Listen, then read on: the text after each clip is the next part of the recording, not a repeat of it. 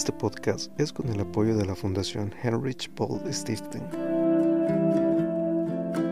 Bienvenidos al primer podcast del programa Rescatemos el Río Lempa, donde líderes de organizaciones y personas de la sociedad civil hablarán sobre la importancia del cuidado y la preservación de nuestro recurso hídrico, flora y fauna. Soy Salvador Silva y empezamos este programa para que ustedes puedan conocer más sobre estos temas.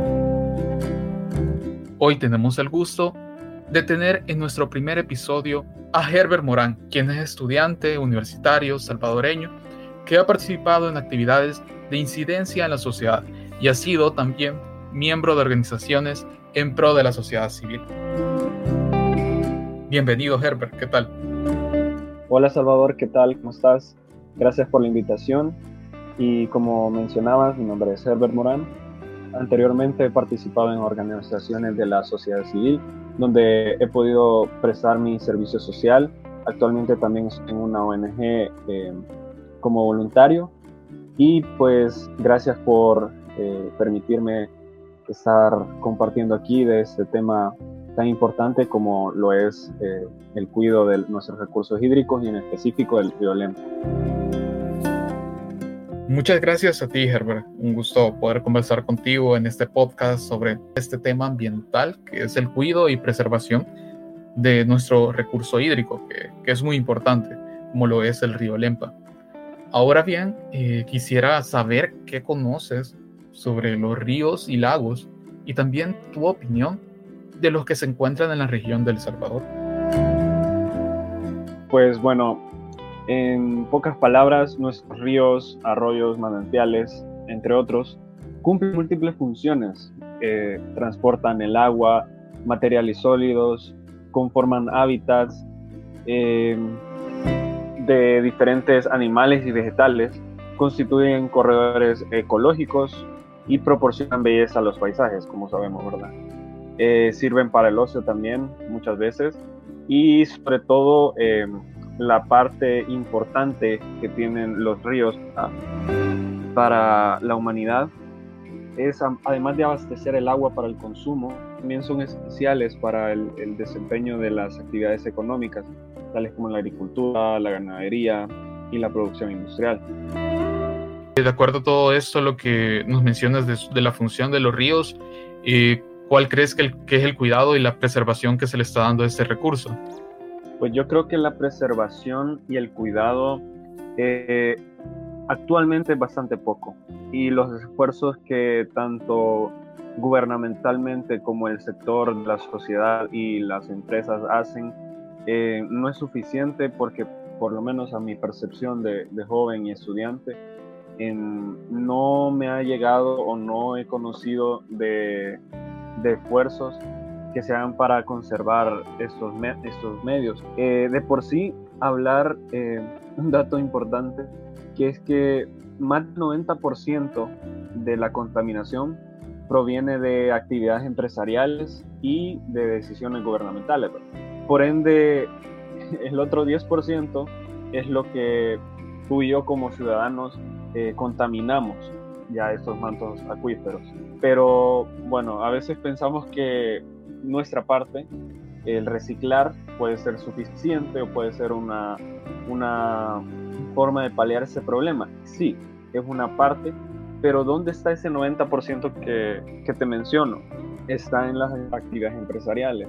Entonces, a veces hay que hacer como un análisis más exhaustivo y ver de dónde viene y dónde radica ese, ese problema, porque los contaminantes pues predominan en las cuencas de los ríos, son combustibles fósiles, también los productos de la deforestación, los desechos industriales, la agricultura y la minería. Todos esos pueden ser gran mayoría de factores que provienen del sector industrial. Muy bien, pues es un punto importante, pero ¿cuál es el nivel de impacto de estas acciones en el medio ambiente. Cuéntanos un poco sobre esta parte, Herbert. Bueno, yo resido en, San Salvador, en el área metropolitana, y el 60% del agua que consumimos en San Salvador proviene del río Lempa, que después pasa a ser tratada en la planta potabilizadora de las Pavas, pero a veces se complica esa producción de agua, por eso a veces lo que percibimos aquí en la capital es el desabastecimiento de agua, que a veces no hay agua en ciertas colonias, que a veces le toca a muchas familias, más que todo escasos recursos, salir a otros lugares por agua, llevar sus recipientes y pues eso es palpable, eso sí, por ejemplo, eh, donde yo vivo, eh, hay días que no cae el agua, por ejemplo, y los privilegiados que tienen una, una cisterna para reservar agua y todo, eh, pues no lo sienten mucho, pero las personas que, que, que, sí sufren de esos problemas de desabastecimiento, igual, eh, no llega un agua contaminada, muchas veces no es apta para el consumo directamente, sino que hay que volverla a pasar por otro medio de purificación. Y todo esto es producto de la contaminación, de ese recurso hídrico tan importante que es el río Lempa. Y por ejemplo, todos los minerales que yo te, mencionaba antes o combustibles que se tiran ahí y que fundamentalmente son los que dificultan que esta, que esta agua sea útil para el consumo y también para, para la generación de energía eléctrica. Porque, por ejemplo, esto de la energía eléctrica también es otro tema porque el agua también resulta contaminada al pasar por las plantas hidroeléctricas, que el, agua sube de temperatura y al llegar a los 30 grados centígrados ya, es, ya puede proliferar bacterias, ya puede eh, desarrollar organismos, entonces eso más que todo. De seguro bastantes personas que nos escuchan en este momento se sienten identificados con esa escasez de agua en sus hogares, esa agua que quizás muchas veces llega contaminada, pero en base a tu percepción, ¿crees que se pueden realizar acciones de contingencia en estos casos o también acciones que prevengan esta contaminación? Cuéntanos, Herbert. Claro que sí, Salvador y amigos que nos escuchan, eh, sí hay muchas acciones que nosotros como sociedad civil podemos tomar desde el momento de pues reciclar, que es un acto tan pequeño, tan mm, que puede significar quizás un granito de arena entre todo eso de la contaminación, pero hay mucho más allá de solo reciclar, de, solo, digamos, no voy a pedir pajilla eh, al momento de llegar al restaurante, no voy a usar botellas plásticas eh, de un solo uso, también no pedir bolsas cuando voy al supermercado, hay supermercados que ya ni siquiera las dan, pero ese problema también, bueno, a mi punto de vista, puede ser un poco perjudicial, como delegar el problema a alguien más. Quizás digamos, somos pocas personas las que reciclamos, entonces el problema es de los que no reciclan. Entonces, si nos cerramos en eso estamos delegando el problema a personas que quizás nunca van a hacer nada. Y como te mencionaba, el 90% de esta contaminación proviene del sector industrial. Entonces, ¿cómo nosotros como sociedad civil podemos incidir sobre ese 90% que sí es el problema eh, fundamental? Como tal, nosotros como consumidores y como ciudadanos, sí, tenemos eh, gran parte de la responsabilidad sobre todo eso. Y frenar esta contaminación o hacer algún esfuerzo sea significativo, para mí puede haber soluciones, pues claro, reducir las emisiones de CO2, atenuar el uso de los plaguicidas químicos, disminuir o depurar las aguas residuales, por ejemplo, tratarlas de diferentes maneras para que no contaminen de la manera que están haciéndolo ahorita. También limitar el uso de plásticos de un solo uso, eso creo que sería una solución bastante buena, y fomentar la pesca sostenible. Eh, acciones ciudadanas que busquen organizarnos sobre todo, para darle voz a todos esos mensajes, a las organizaciones que buscan de verdad un cambio para la mejora de la calidad de vida de las personas. Exigir que las aguas se traten de mejor manera, exigir a los gobiernos de turno y que se regule un marco jurídico para evitar que las empresas sigan haciendo este nivel de contaminación. Eh, no conceder tantos permisos tan libres para que los sigan explotando nuestros recursos y sí ser un poco más justos con la mayoría de personas que sí sufren de este problema de desabastecimiento. Porque hay empresas, nunca le falta el agua, por ejemplo. Y hay colonias y hay residenciales y hay cantones en nuestro país donde no les llega el agua. Entonces, eh, sí como exigir que se regule eso, que haya una redistribución de los roles que cada uno tiene. Ok, perfecto. Es quizás una palabra que bastante suena, esa redistribución de agua, que todos le lleguen eh, de, igual manera.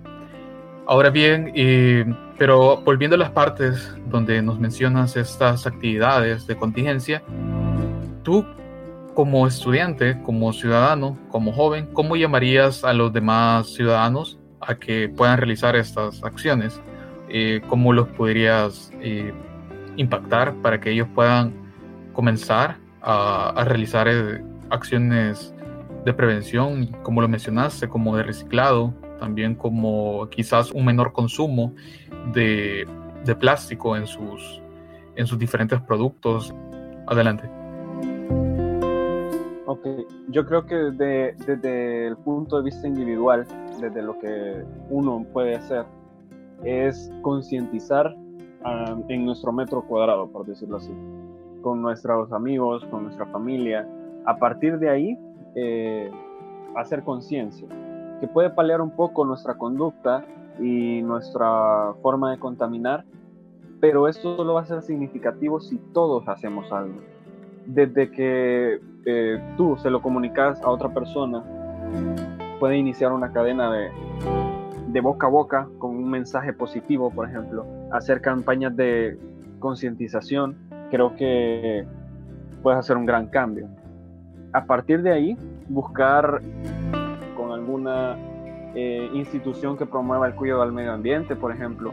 Sabemos que hay instituciones o ONGs que buscan disminuir esos niveles de contaminación, hacer como pequeñas campañas de reciclaje o de purificación de agua, pero buscar esas eh, instituciones que realmente velen por el rescate de estos recursos hídricos que tenemos. No basta con solo quedarte con el mensaje, sino como también buscar asociarnos como personas. Es decir, Herbert, buscar los, los espacios donde se pueda impulsar este, ese cuidado del medio ambiente. Exacto. Es muy importante buscar esas instituciones, esos espacios que tú dices y poder incidir como joven o como ciudadano desde cualquier eh, lugar donde estés. Muy importante buscar esos espacios y unas dos últimas preguntas, Herbert. Eh, tú, en una escala del 1 al 10, ¿cuánto crees que es importante involucrarte en estos temas del medio ambiente siendo joven? ¿Y por qué? Cuéntanos. Pues creo que a esos niveles de calentamiento global, de todo esto que, de estos mensajes que nos llegan que ya es tarde, que ya hay que hacer algo, pues creo que es un 10 eh, creo que sí es súper importante que, que nos involucremos, que todos hagamos algo, que no deleguemos la responsabilidad a otros, sino que busquemos participar activamente de, de este cambio. La última pregunta, Herbert, del 1 al 10, ¿cuán importante crees tú que es nuestro recurso hídrico, el río Lempa y nuestros otros mantos acuíferos a nivel de Centroamérica y también a nivel de la región de El Salvador. Dinos también tu punto de vista sobre esto. Pues yo creo que a esos niveles que, donde se encuentra nuestro planeta de contaminación, de calentamiento global y donde cada vez la brecha es más desigual de entre personas que sí cuentan con recursos para subsistir su día a día y personas donde eh, las cuales no tienen eh, medios para subsistir como alimento, agua, vivienda, creo que ya es un 10. Creo que es un nivel de importancia que nos denota crisis, donde tenemos que hacer algo y buscar un cambio. y solo si nosotros nos organizamos como sociedad civil, eh, exigimos a los gobernantes que haya un marco jurídico para que eh, tanto se regule nuestra acción como consumidores, como ciudadanos, y también se regule la acción del sector industrial. Creo que así se va a poder hacer un cambio importante. De otra manera, eh, cualquier esfuerzo puede ser claro, importante, pero no suficiente para lograr eh, detener o contener los niveles de contaminación que hay ahorita. Bueno, esta ha sido una opinión por Herbert Morán, un estudiante y joven, el cual nos ha dado esta reseña sobre este cuidado y sobre medidas de prevención para este recurso hídrico que se llama el río Lempa Muchas gracias, Herbert, por tu opinión y por todo lo que nos has dicho en este podcast. También eh, queremos invitar a, a todas esas personas, a todos esos ciudadanos, a todas las personas que quieren colaborar para poder realizar actividades que puedan prevenir, puedan realizar un cambio en el medio ambiente.